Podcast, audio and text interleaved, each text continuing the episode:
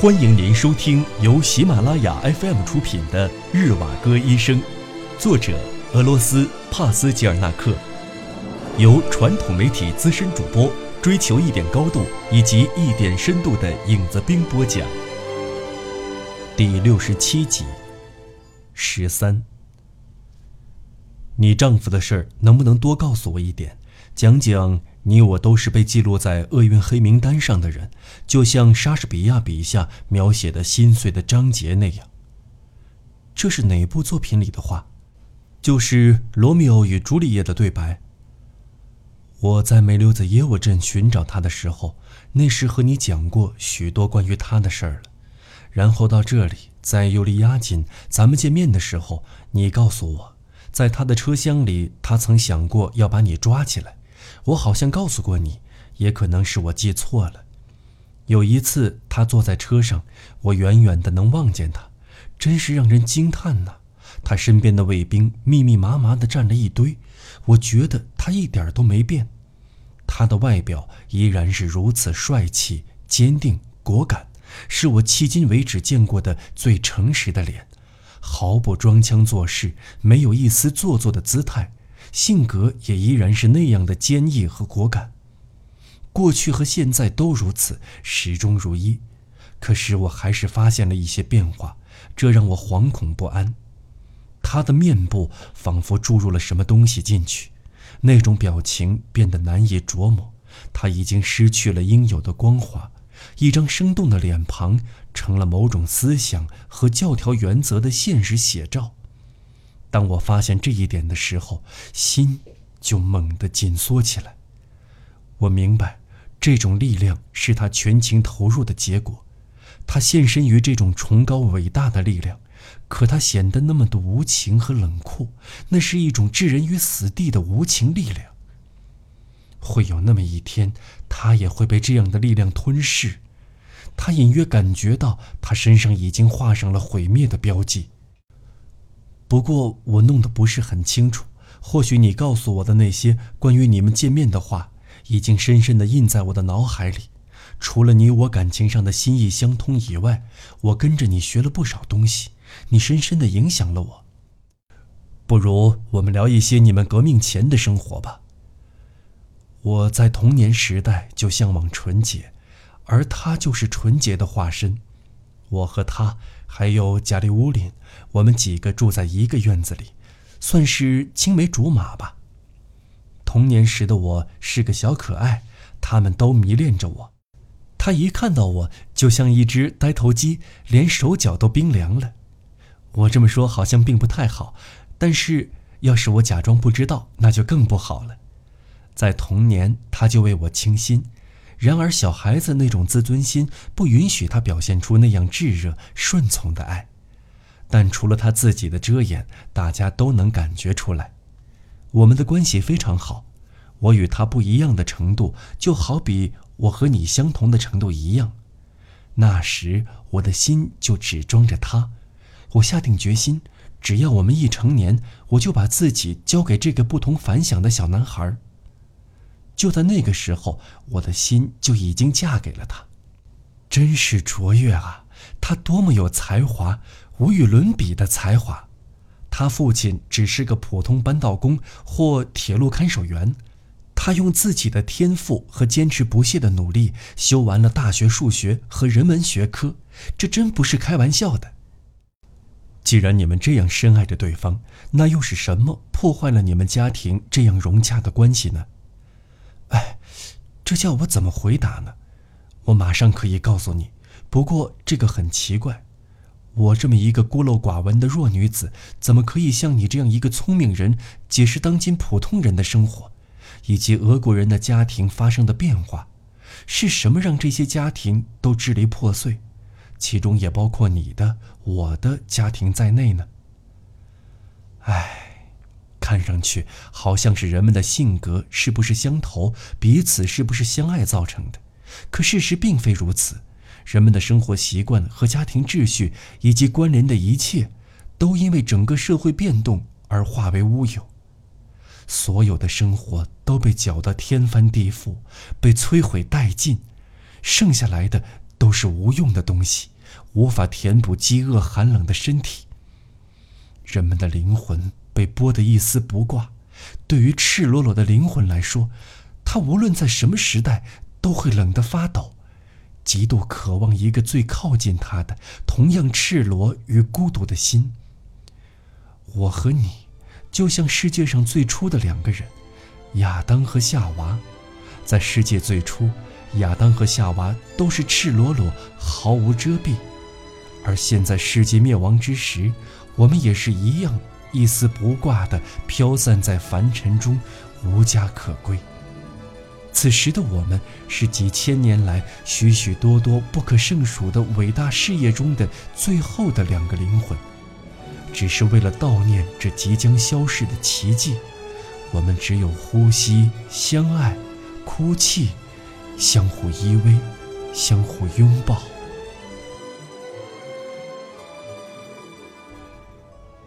十四，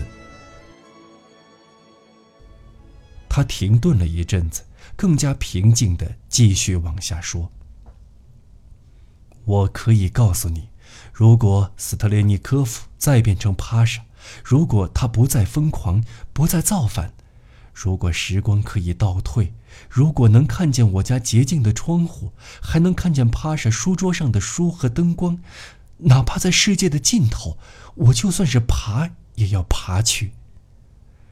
我全身上下会感到热血沸腾，欢欣鼓舞。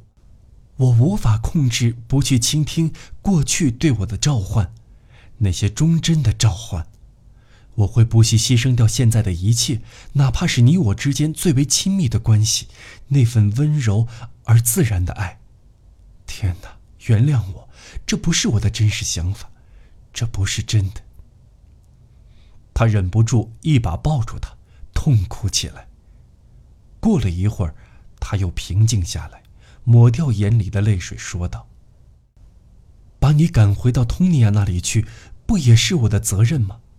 天哪，我们多么可怜！未来我们要怎样去面对？要怎么办？”直到他的心情完全平复以后，他又接着说：“我还没告诉你。”我们的幸福是怎样毁掉的呢？这个原因我直到后来才明白。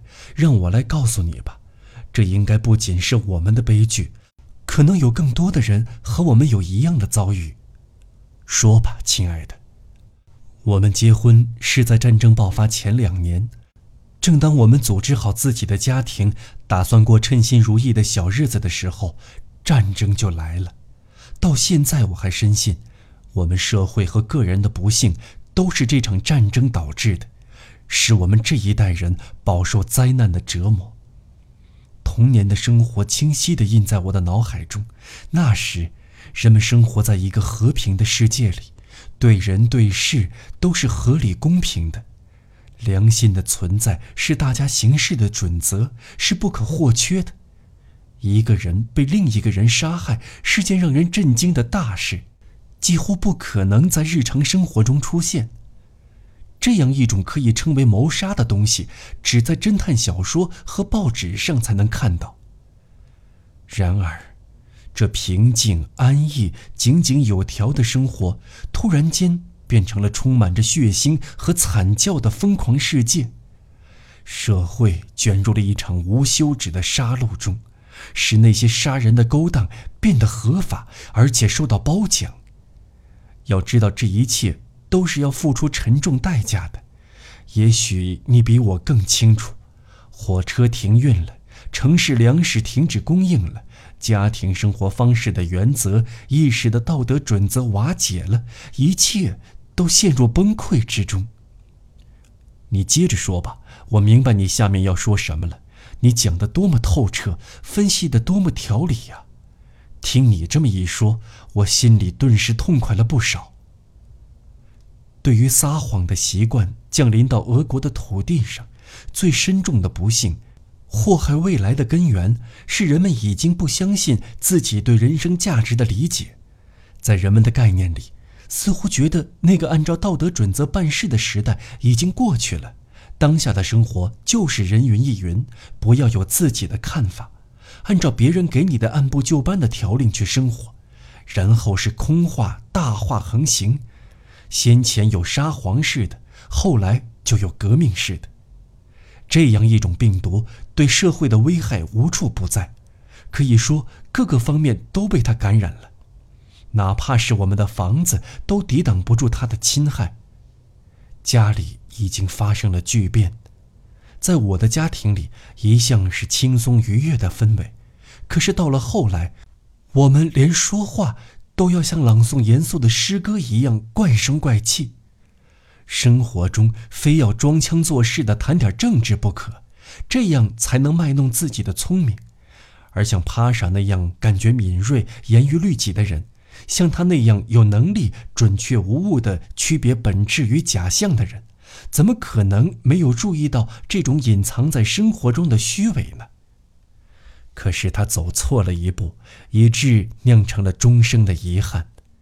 这使他的下半生在下那个决心后完全改变了。他把这种社会灾祸当作家庭现象，他认为我们娇柔造作的语调、生硬的官腔，都是对他而发的。他很自责，认为我们把他当成了冷漠无情、平庸无用、装在套子里的人。你可能不敢相信，就是这些琐碎的小事，竟然让我们之间的生活方式发生变化。你不知道，他为了这幼稚的行为做了多少蠢事。我们谁也没有要求他去打仗，可他自己跑了过去。他觉得这样做的话就能卸下我们心头的担子，他就这样开始了疯狂的行动。因为年轻气盛，内心又有强烈的自尊和自负，使得生活中那些人们毫不在意的小事，对他而言也成了奇耻大辱。他愤恨现实，愤恨历史，就算到了今天，他还在和历史斗气，非要与他较量。他就带着这种疯狂的挑衅，走上了傲慢自负的道路，这是一条不归路啊！上帝呀，我要是能够挽救他，该多好啊！你对他的爱是多么的真诚，多么强烈，去爱吧，你去爱他吧，我不嫉妒你对他的感情，也不阻挡你对他的感情。您正在收听的是由喜马拉雅 FM 出品的《日瓦戈医生》。十五，夏天在不经意间就来了，又在人们的不经意间溜走了。日瓦戈的身体痊愈了，他决心去莫斯科。为了筹措旅费，他同时做了三份工作。在通货膨胀使货币不断贬值的情况下，他只得多干几份差事。日瓦格每天天刚亮就起床了，然后沿着商人街往下走，经过巨人电影院，到原乌拉尔哥萨克军团印刷所。现在这里已经被改成红色牌子工人印刷所。在中心大街拐角上的办公厅大门口，他看见挂着一块索赔局的牌子。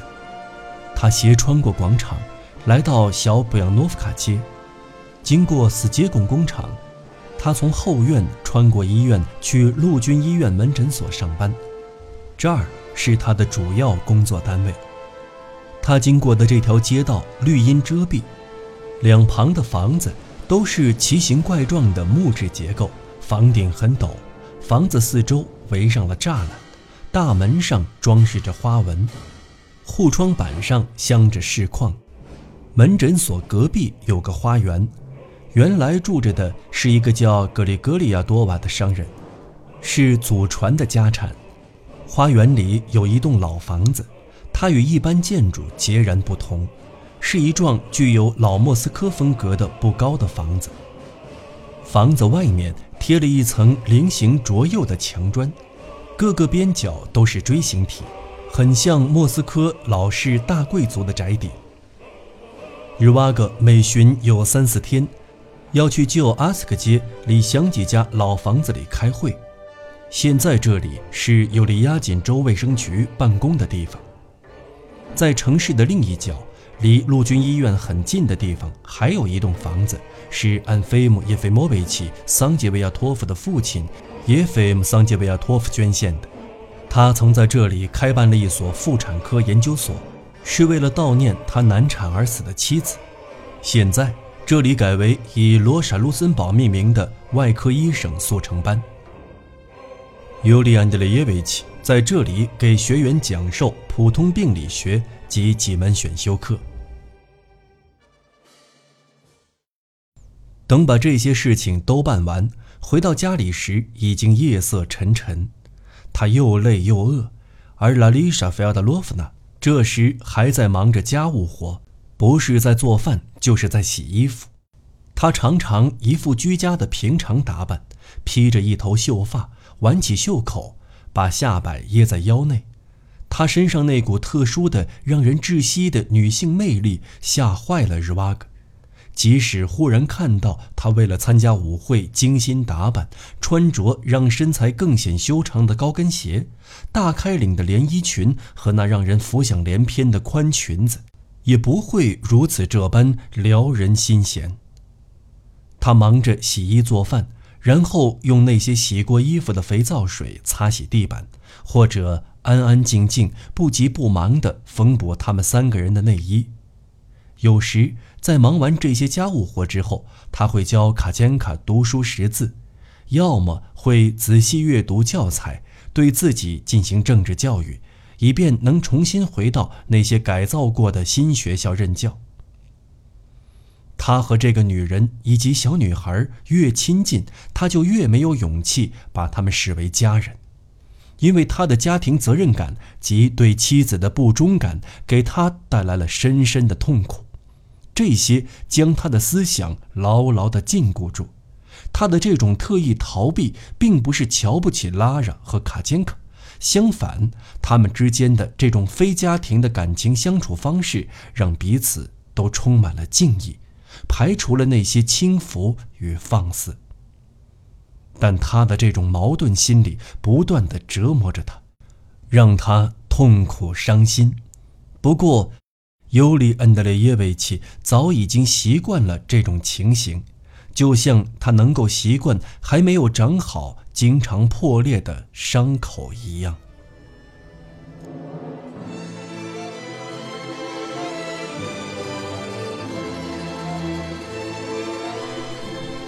听众朋友，本期节目到此播讲完毕，我们下期节目再见。